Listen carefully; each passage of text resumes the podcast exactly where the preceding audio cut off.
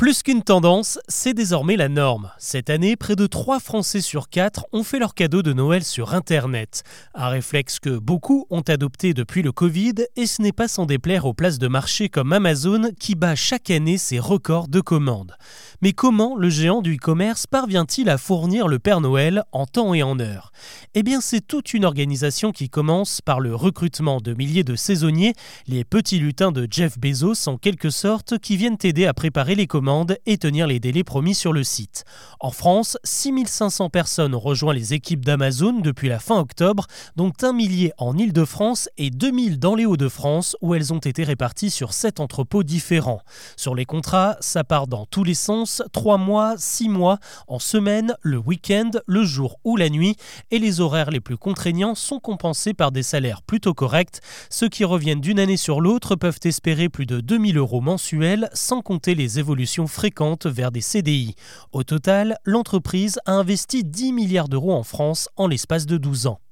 Mais pour pouvoir préparer les commandes, les empaqueter, les transporter dans les camions et les livrer, encore faut-il que la marchandise arrive jusqu'en France. Pour s'en assurer, Amazon a déployé une gigantesque machine de guerre logistique à l'échelle de la planète. Normalement, un produit fabriqué en Chine est expédié par voie maritime à bord d'énormes cargos chargés de containers. Ces bateaux empruntent des routes commerciales prédéfinies et se dirigent vers les grands ports où les embouteillages sont fréquents.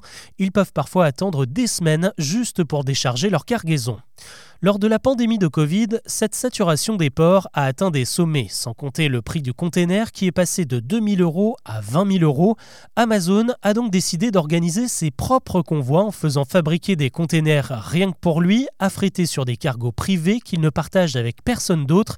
Ces navires empruntent leur propre voie maritime et sont libres de jeter l'ancre dans des ports secondaires, moins fréquentés et où le déchargement est donc bien plus rapide.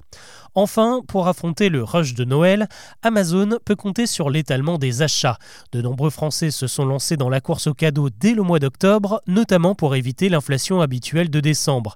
Mais ce réflexe est aussi encouragé par le grand rendez-vous du Black Friday fin novembre et on peut dire qu'Amazon met le paquet sur l'opération à la fois pour faire du chiffre et pour soulager la surcharge d'activité de décembre. Et ça marche, cette année les ventes en ligne du Black Friday ont augmenté de 7% en France.